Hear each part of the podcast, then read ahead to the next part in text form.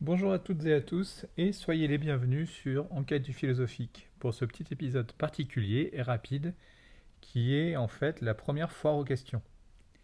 parmi les questions qui ont été transmises, que nous avons reçues, nous en avons sélectionné trois qui euh, me paraissent correspondre à ce que doit ou devrait contenir ou constituer euh, une FAQ de ce type de chaîne de podcast, à savoir donc une chaîne de philosophie qui soit tournée vers l'usage par et pour des gens qui étudient la philosophie et par et pour des gens que ce type de sujet intéresse plus généralement.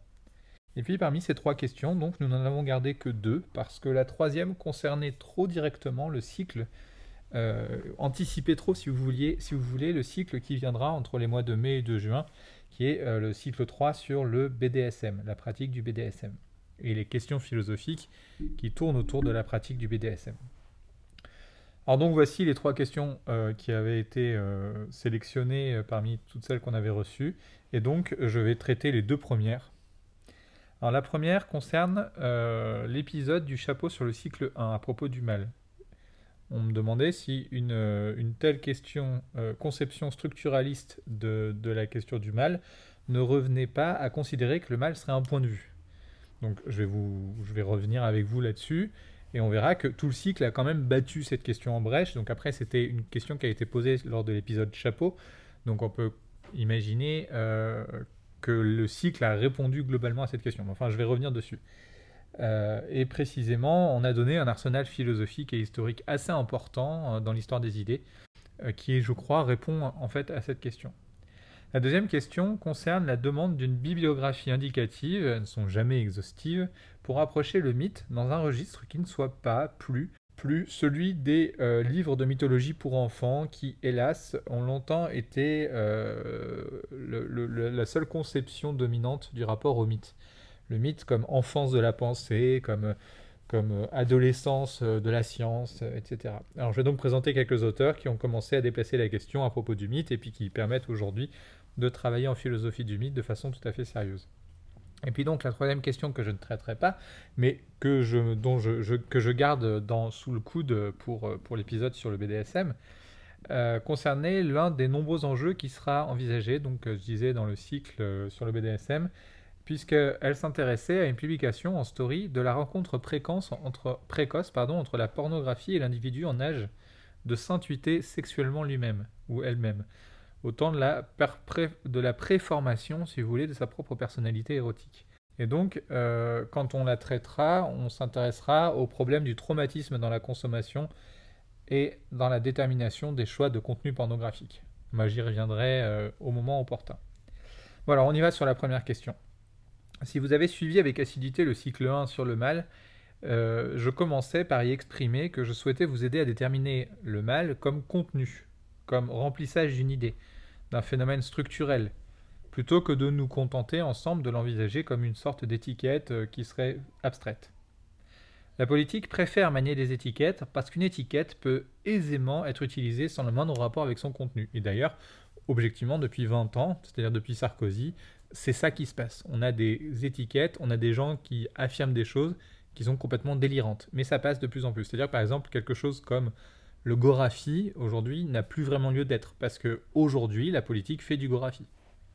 Donc on a, on a, on a euh, un livre qui est exemplaire en ce sens, c'est le livre de 1984 de George Orwell, où on trouve par exemple la formule La guerre, c'est la paix.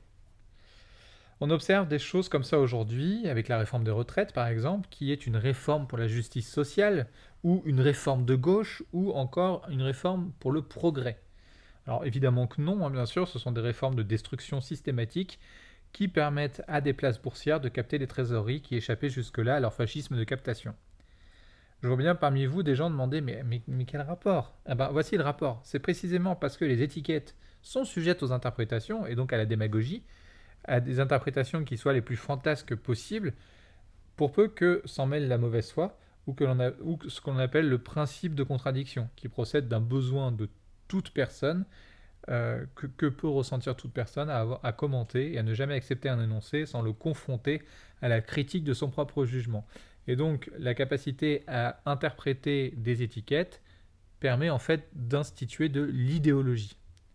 Par exemple, les boomers aujourd'hui, idéologiquement, pensent que les jeunes ne veulent pas travailler et donc trouvent ça bien que euh, les jeunes n'aient pas accès à la retraite comme eux y ont eu accès.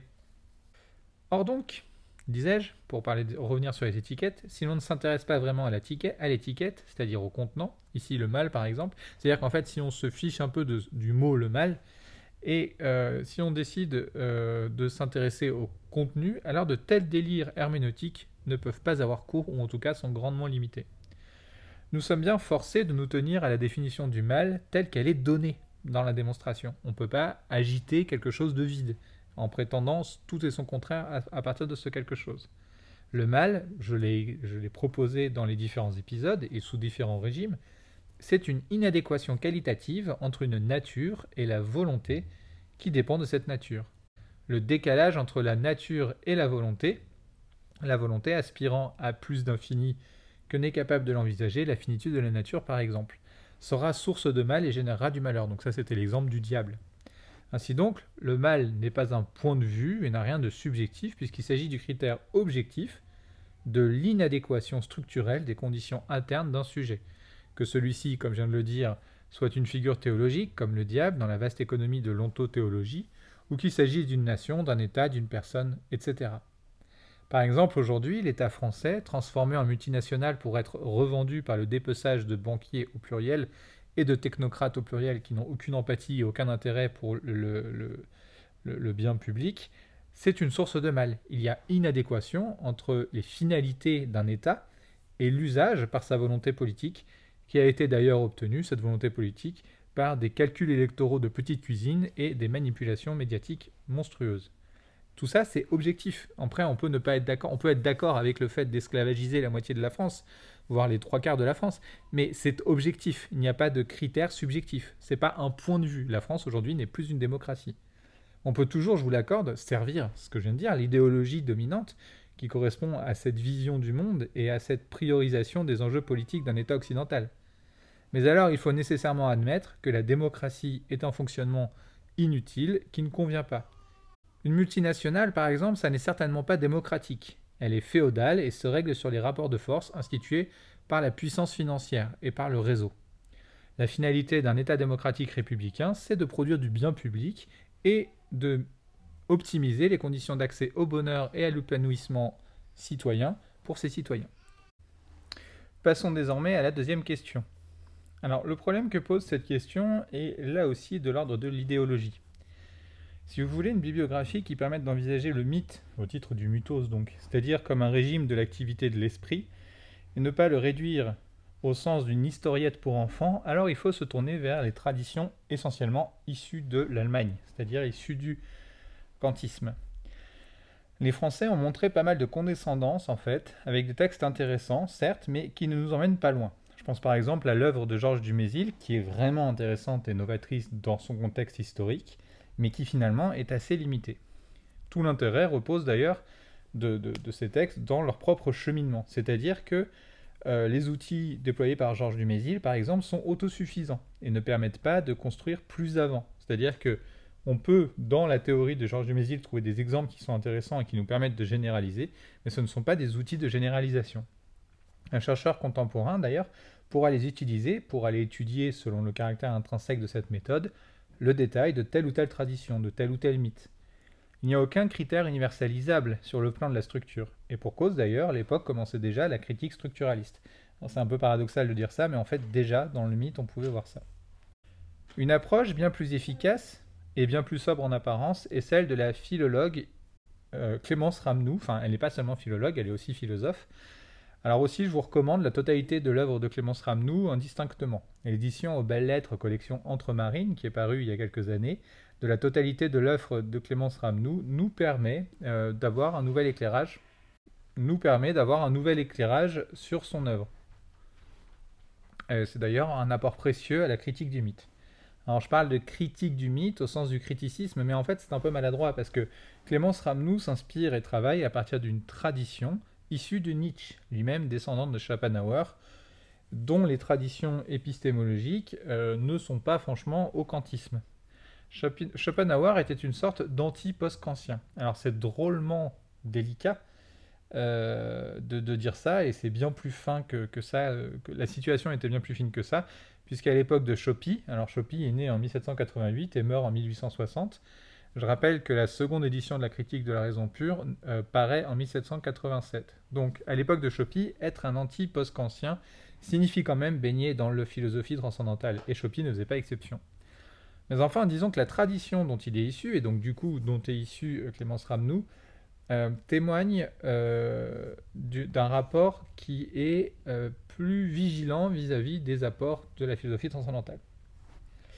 Et c'est une tradition donc qui vient à côté et s'oppose à celle de Cassirer et Blumenberg. Mais en fait, non. D'ailleurs, Clémence Ramnou n'apporte aucune conclusion ni aucun élément de recherche qui s'oppose, euh, qui s'opposerait à, euh, à, aux conclusions ou aux apports de Cassirer ou de Blumenberg.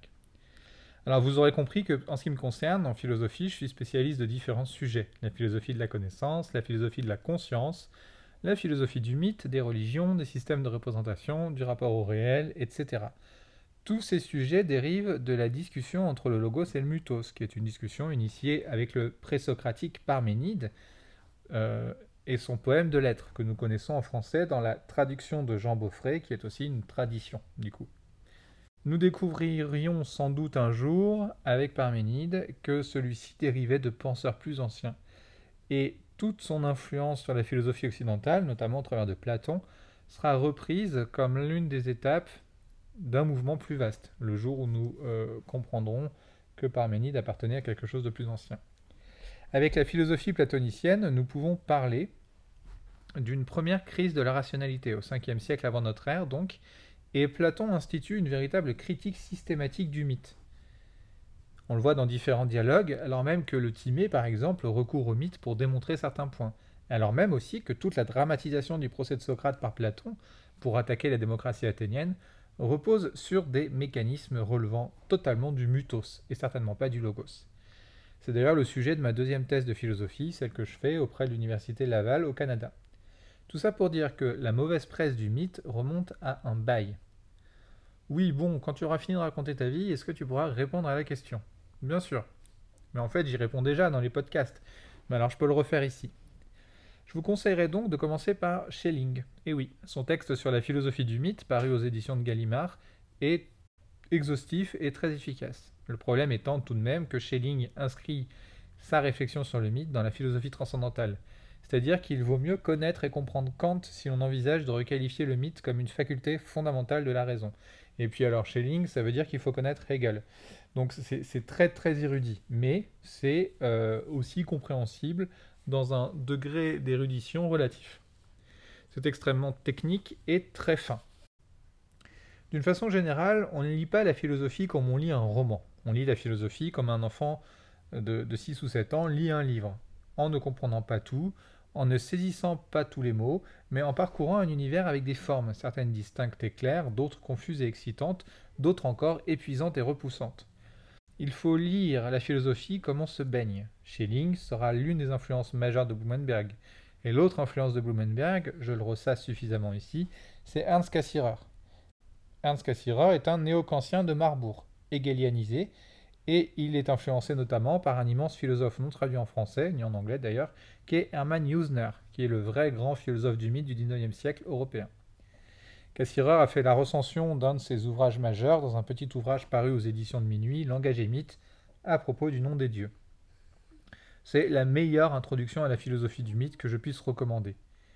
Il faut, là encore, comprendre Kant pour bien saisir ce dont il est question, mais, comme l'écrit Blumenberg, Cassirer écrit si bien qu'on ne réalise pas toutes les idées qu'il brasse, et donc on peut le lire sans avoir compris tout l'hypotexte d'érudition nécessaire à sa pleine compréhension il y a différentes couches de compréhension.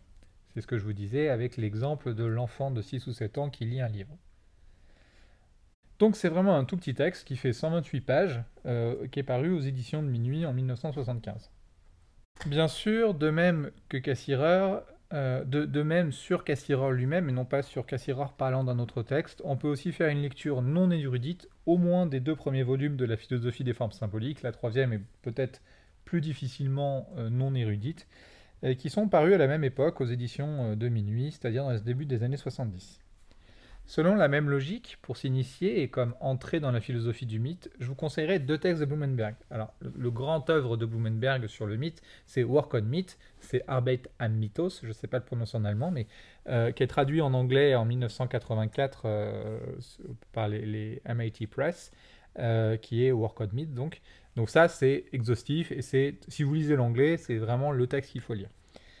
c'est pas très difficile, c'est toujours pareil, c'est-à-dire que vous pouvez le lire sans comprendre les hypotextes, mais vous pouvez aussi le lire en comprenant les hypotextes. Et si vous lisez en comprenant les hypotextes, ça devient très dense et c'est un, ça peut être un objet de thèse en soi que de faire l'analyse euh, théorique de ce texte.